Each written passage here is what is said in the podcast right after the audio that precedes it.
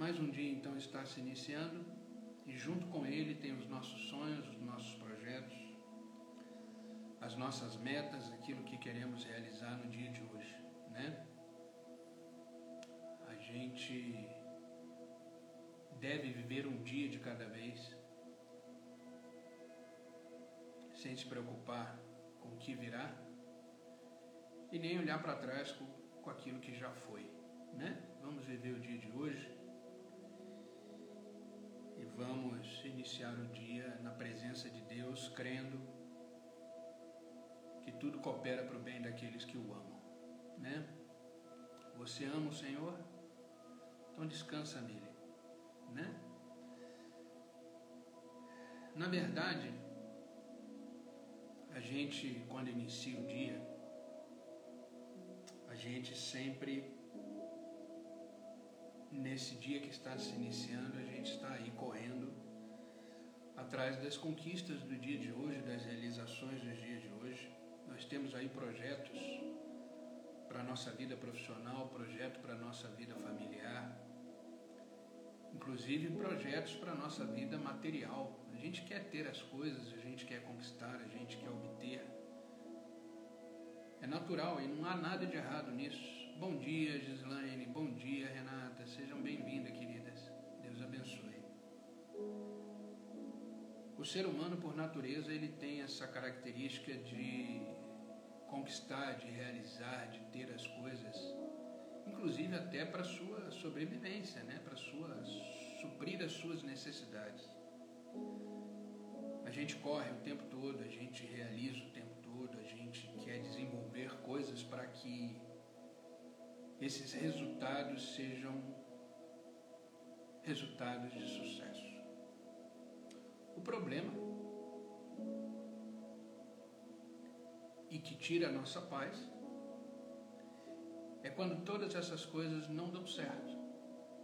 Tentei por um lado, não funcionou, tentei pelo outro, não funcionou, tentei realizar determinadas coisas, não deram certo. Coisas que surgem forma inesperada na nossa frente, porque a gente está nessa corrida, a gente está aí tentando produzir, desenvolver, em casa tentando realizar as coisas de casa, tentando colocar as coisas em ordem. Bom dia, Mira, seja bem-vinda, querida, Deus abençoe. Mas quando uma dessas coisas não sai como a gente planejou, automaticamente a nossa paz vai embora. Qualquer um desses pontos, área profissional, área financeira, área sentimental, área material, até a área ministerial, quando não sai do jeito que a gente quer, quando algo dá errado, a nossa paz vai embora. Ela vai embora porque ela está sendo colocada no lugar errado. Ela vai embora porque ela está focada no lugar errado. Porque a paz de Deus, ela independente das circunstâncias, ela permanece. Ela permanece. Eu quero trazer hoje para vocês um personagem bíblico que nós temos muito que aprender com ele.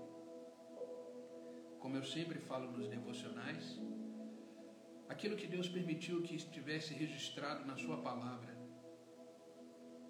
é para servir como exemplo, para servir como um alerta para a nossa vida. A Bíblia é recheada de situações, de circunstâncias em diversos e variados contextos para nos ensinar.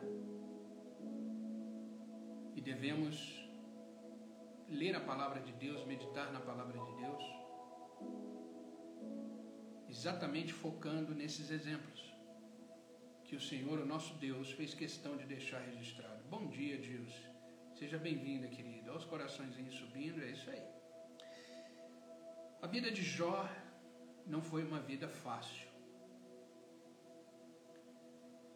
E a gente vai analisar alguns acontecimentos que nos mostra que diante dessas perdas que Jó teve, onde tudo saiu errado, ele foi restituído em dobro. Onde tudo parecia perdido, Deus se levantou e o restituiu em tudo.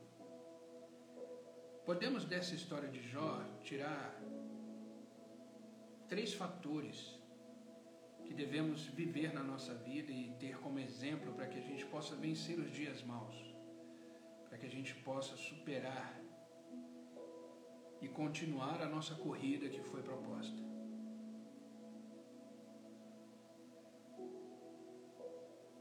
A primeira coisa que devemos atentar na vida de Jó é que devemos aprender com o tratamento de Existem determinadas circunstâncias na vida. Bom dia, Iela, seja bem-vinda, querida. Deus abençoe. Existem determinadas coisas que acontecem na nossa vida, na área familiar, área profissional, área material, área ministerial, que é um tratamento de Deus e a gente precisa entender isso. A gente não consegue enxergar, na maioria das vezes, nossa falha. A gente não consegue enxergar, na maioria das vezes, aquilo que está distorcido em nós. De repente tem alguma coisa na nossa área familiar que precisa ser ajustada, precisa ser tratada. De repente existe alguma coisa na nossa área profissional que também precisa ser tratado, precisa ser ajustado. Na nossa vida material, nas coisas que possuímos, no nosso ministério, enfim, em todas as esferas da nossa vida, a gente não consegue enxergar aquilo que precisa de ajuste. Primeiro, porque a gente está focado em milhões de coisas, a gente está correndo, a gente está querendo realizar determinadas coisas. E em nós tem o pecado que nos cega. Mas Deus não. Deus, diante da sua soberania, o seu olhar está sobre nós, está sobre mim, sobre você. E, com certeza, Ele permite certas situações para que seja exatamente essa esfera que está deficiente possa ser tratada. Então, o primeiro fator que a gente precisa levar em conta diante das dificuldades ou de alguns percalços da vida, nessas esferas profissional, material, sentimental, financeira, é aprender com o tratamento de Deus. Se você ler o livro de Jó, capítulo 1, já no início do, do capítulo, no versículo 8, a gente vê a seguinte questão. Jó, capítulo 1, versículo 8, diz assim: Então o Senhor perguntou: Você reparou, meu servo Jó? O Senhor estava perguntando para Satanás. É interessante que o livro nos conta que estava tendo uma reunião no céu. Deus estava conversando com os anjos, com todos aqueles que estavam nessa reunião. E de repente aparece Satanás. E é curiosa a pergunta que, que Deus faz para Satanás: Por onde você andava? perguntou o Senhor. Deus não se preocupa muito em ficar dando ibope para o mal, para Satanás, porque ele já foi vencido. Entenda que o mal que assola a sua vida já foi vencido. Então, Deus, quando olha para Satanás, a primeira pergunta que ele faz: por onde você andava? Será que ele não sabia? Sabia, claro, mas não, não liga, não esquenta. Por onde você andava? E ele faz essa pergunta: Você reparou, meu servo Jó, já que você estava na terra e passeando por ela? Porque essa foi a resposta de Satanás. E Deus continuou: Não há ninguém na terra como ele, um homem íntegro, correto teme a Deus e se mantém afastado do mal. É interessante que, quando a gente lê isso, dá para a gente imaginar que Jó era um homem perfeito, íntegro, correto, temente a Deus, se desviava do mal. E mesmo assim, ele precisava ser tratado. Agora olha para a gente. Olha para você. Você tem essas características que tinha Jó? Homem íntegro, correto, temente a Deus, se afasta do mal? Se é assim, louvado seja Deus. Mas isso não vai isentar o tratamento de Deus na sua vida, como na minha também.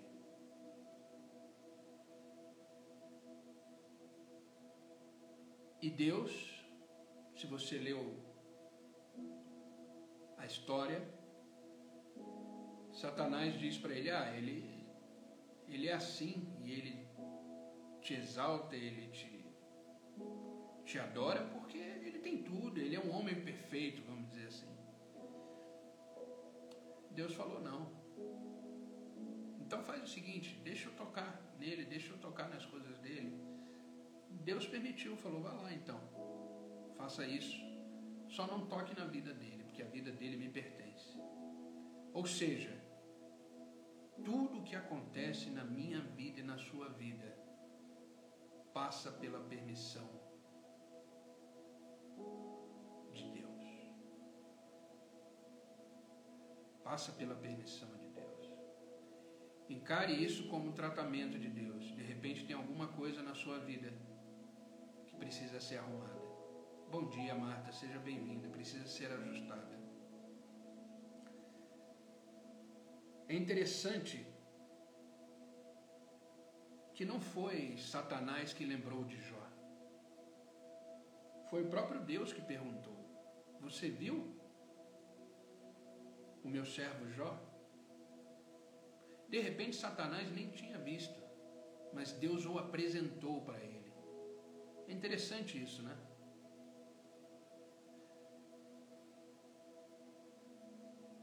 E viu Satanás, meu servo Jó, como é um crente fiel a mim? Isso são palavras minhas, tá? Não está na Bíblia, mas é o que eu consigo imaginar. Viu um homem íntegro, perfeito, crente, crê em mim. Eu acredito que Satanás possa ter dito: é fácil servir ao Senhor, com todas as bênçãos que o Senhor dá para Jó.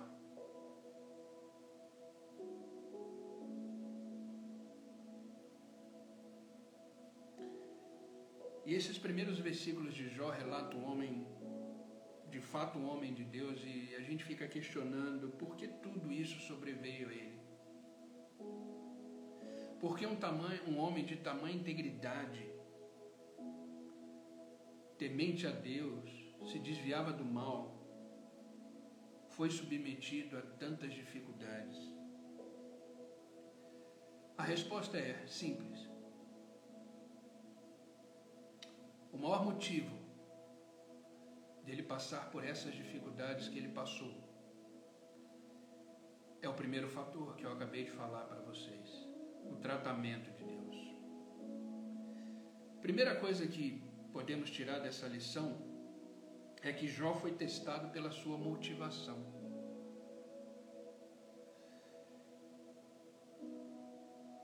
O equívoco de Jó, eu, eu entendo dessa forma, foi pensar que a integridade dele era suficiente, que se desviar do mal era suficiente e que temer ao Senhor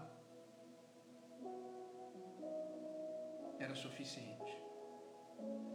Às vezes você é uma pessoa íntegra, você é uma pessoa temente a Deus, você é uma pessoa que se desvia do mal, mas entenda, isso não é suficiente.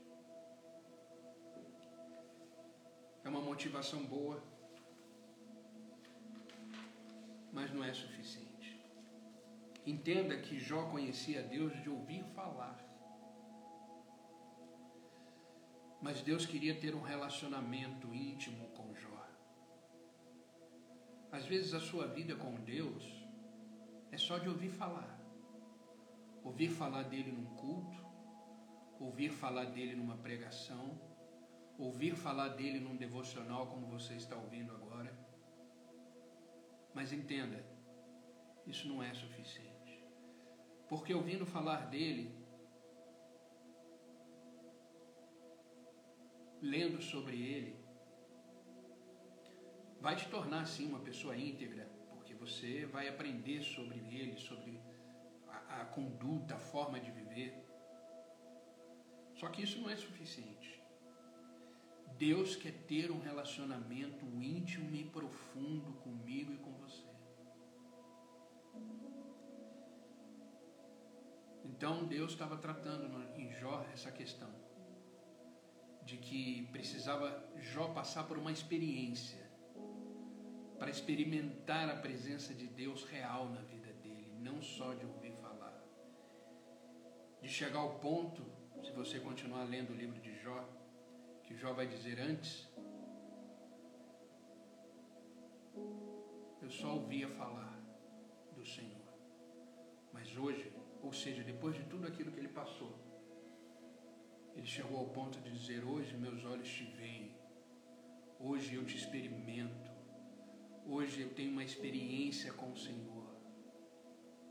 E é isso que Deus deseja. Entenda que Deus ele não tem prazer no sofrimento e nem na dor humana.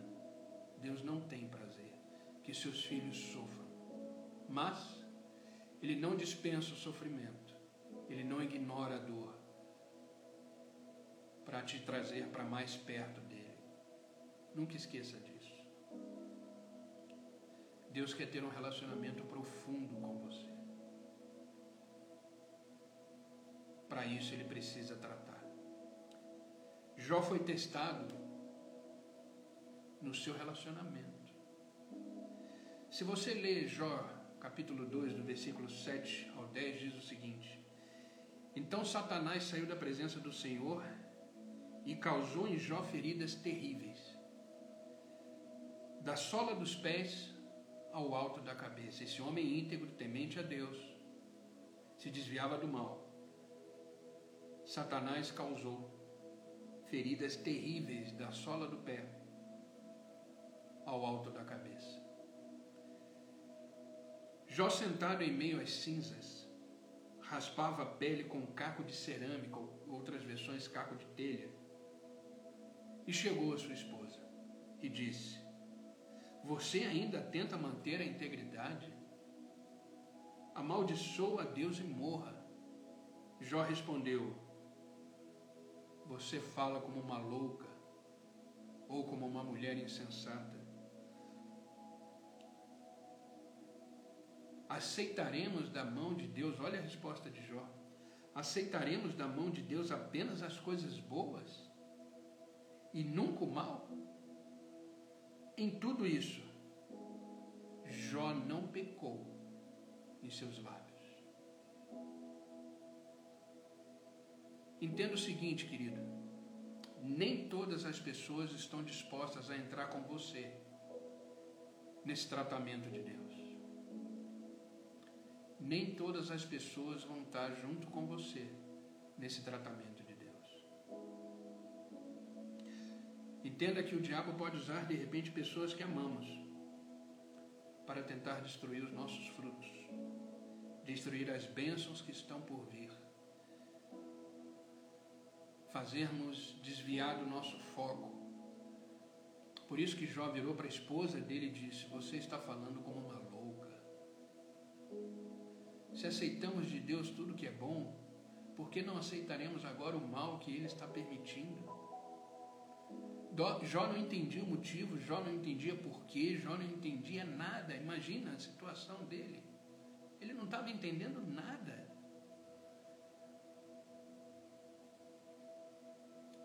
Jamais Jó murmurou. Se fosse comigo, eu ia dizer: Mas Senhor, o que, que eu fiz de errado? Eu sou um homem íntegro, sou um homem temente ao Senhor, me desvio do mal, eu falaria isso na minha humanidade caída. E eu creio que você também. Cuidado com os relacionamentos. De repente eles podem tentar te fazer desviar do foco. E Deus estava tratando Jó nos seus relacionamentos. Jó saberia, sabia, é, Satanás sabia que a mulher de Jó seria um grande instrumento de influência para ele. Por quê? Era a esposa dele. E ela foi usada para proferir essas palavras. Jó também foi testado nas suas finanças. Deus permitiu que primeiro fosse retirado todos os seus bens. Por um motivo, Jó ainda não havia lidado com as percas. Ele tinha tudo. Ele tinha tudo. Jó não sabia o que era perder. Jó não sabia lidar com as perdas. Deus abençoava Jó em tudo, tudo que ele fazia. Porém, Jó, nesse momento, foi provado na sua dependência e fidelidade a Deus, nessa escassez que veio sobre a sua vida. Ele perdeu tudo, tudo, tudo, tudo. Entenda que os tratamentos de Deus são em todas as esferas que estão deficientes. Segundo fator, então vimos que o primeiro fator é o tratamento de Deus. O segundo fator que podemos aprender com essa história de Jó é que devemos ficar longe da murmuração. Aguenta firme, não reclame. Se não tem nada para dizer, não fale. Não reclame. Se não tem nada para falar de bom sobre a sua situação, profetizar sobre as bênçãos que virão na sua vida, não fale nada. Fique quieto, fique quieta. Aguenta firme. Se você lê a saída do povo hebreu do Egito, saíram milhares e milhares e milhares de pessoas, entre homens, mulheres, velhos, sem contar as crianças. Milhares, centenas de milhares de pessoas saíram do Egito. Mas só duas entraram na terra prometida: Josué e Caleb. Por quê? por causa da murmuração do povo. Qualquer dificuldade, qualquer problema, eles abriam a boca para reclamar. E olha que eles experimentaram e viram diversos milagres no deserto. Por isso eu pergunto: onde você está olhando? Onde está o seu foco aí no meio das tribulações, da ventania, do deserto? Deus está trabalhando. Observe isso: Deus está agindo. Mas eles reclamaram. E esses centenas e centenas de milhares de pessoas que saíram do Egito, somente duas, entraram na terra prometida.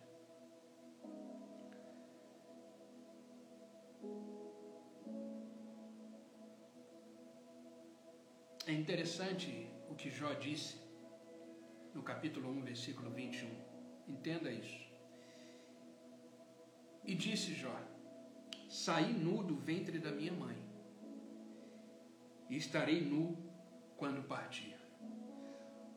O Senhor me deu o que eu tinha, o Senhor o tomou. Louvado seja o nome do Senhor. Você seria capaz de dizer isso no meio da, dessa luta que Jó estava enfrentando? Queridos, está doendo? Adore. Está difícil? Louve.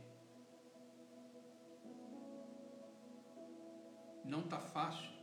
Continue marchando. Persevere. Não murmure como eu falei, se não tem nada para dizer de bom, Aguenta. Aguenta. Falta pouco.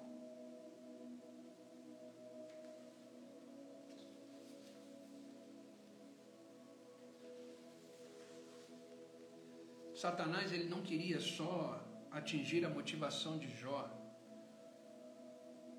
como a gente viu anteriormente no primeiro fator, que é o tratamento. Mas Satanás queria fazer, tentar fazer Jó reclamar como forma de legalidade para chegar para Deus e falar, tá vendo? Tá reclamando. Tá reclamando porque está passando por isso tudo.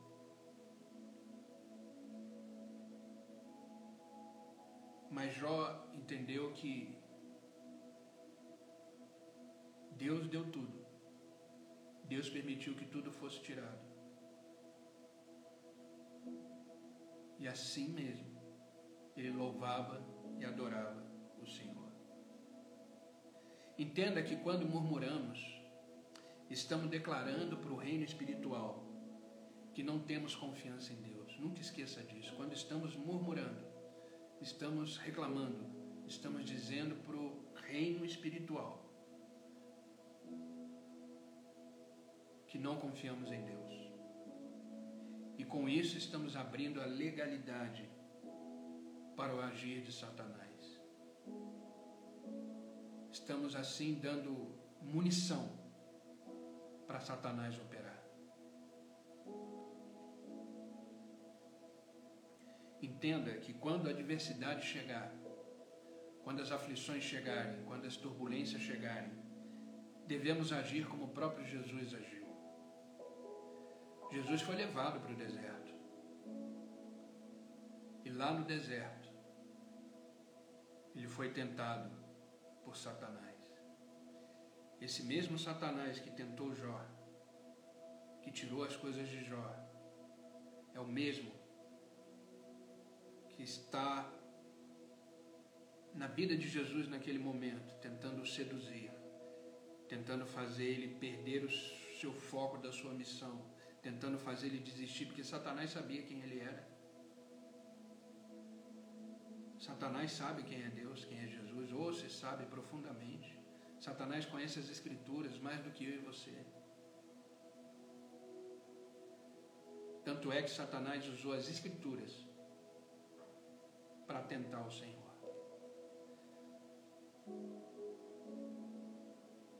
Mateus capítulo 4, versículo 4 diz assim: Jesus, porém, respondeu, diante de todas as, as tentações e as artimanhas que Satanás tentou no deserto. Mateus 4, versículo 4 diz o seguinte: Jesus, porém, respondeu: As Escrituras dizem, uma pessoa não vive só de pão, mas de toda a palavra que vem da boca de Deus. Entenda que quando você estiver atravessando uma adversidade, uma tentação, um problema, um percalço na vida, como Jó estava passando, haja como Jesus agiu. Quando Jesus foi tentado por Satanás no deserto, ele venceu a adversidade usando a palavra de Deus. Entenda que ele disse no início o seguinte: as Escrituras dizem, ou está escrito. Pois Jesus sempre vencia os argumentos de Satanás usando o termo está escrito. É a palavra que me garante, é a palavra que me fortalece, é a palavra que me faz vencer temos segurança na palavra de Deus. Então, quando você se deparar com as afrontas de Satanás, com os questionamentos, com as dúvidas no seu coração, com as aflições que acontecem no dia, nós temos na palavra de Deus centenas de promessas a respeito da sua vida e da minha vida e podemos usá-la para combater as propostas de Satanás. Nunca esqueça disso, está escrito. Corra para a palavra, leia, medite, se fortaleça nela. É a voz de Deus para você. Outro dia me perguntaram, mas Deus não fala comigo. Por que, que Deus não fala comigo? E eu falei, por acaso você já abriu a sua palavra hoje? Não. Então, entenda, Deus pode falar através de pessoas, às vezes Ele fala.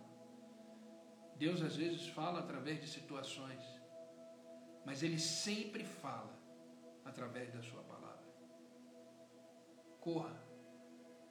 Corra para ela, medite nela, principalmente nos momentos de aflições. É ela que vai te dar força, é ela que vai te sustentar. E o último fator para a gente terminar esse devocional de hoje. Primeiro vimos que o primeiro fator é o tratamento de Deus. Vimos que o servo Jó passou as suas dificuldades por causa de um tratamento O outro fator que vimos, além da, desse tratamento de Deus, é que devemos ficar longe da murmuração. Não devemos reclamar. Devemos entender que é um tratamento de Deus que faz parte do processo. Que devemos nos alicerçar na palavra. E o terceiro e último fator é que devemos levar uma vida totalmente dependente de Deus. Totalmente dependente de Deus. Jó capítulo 19, versículo 25 diz: Quanto a mim, quanto a mim, diz ele, sei que o meu redentor vive e que um dia, por fim, se levantará sobre a terra. Eu dependo dele, eu preciso dele, eu sei que ele vai se levantar, eu sei que ele vive. Precisamos estar completamente nas mãos do Senhor. Não existe lugar melhor para se estar. Devemos estar completamente dependentes dele. Isso era uma certeza que ele tinha. Quanto a mim, sei que o meu redentor vive e se levantará. Mesmo na riqueza, Jó já fazia sacrifícios pelo seu filho já mostrava pelos seus filhos, já mostrava a dependência de Deus. Jó era líder, ele intercedia sempre pelos outros. Entenda que Jó vivia uma vida entregue a Deus.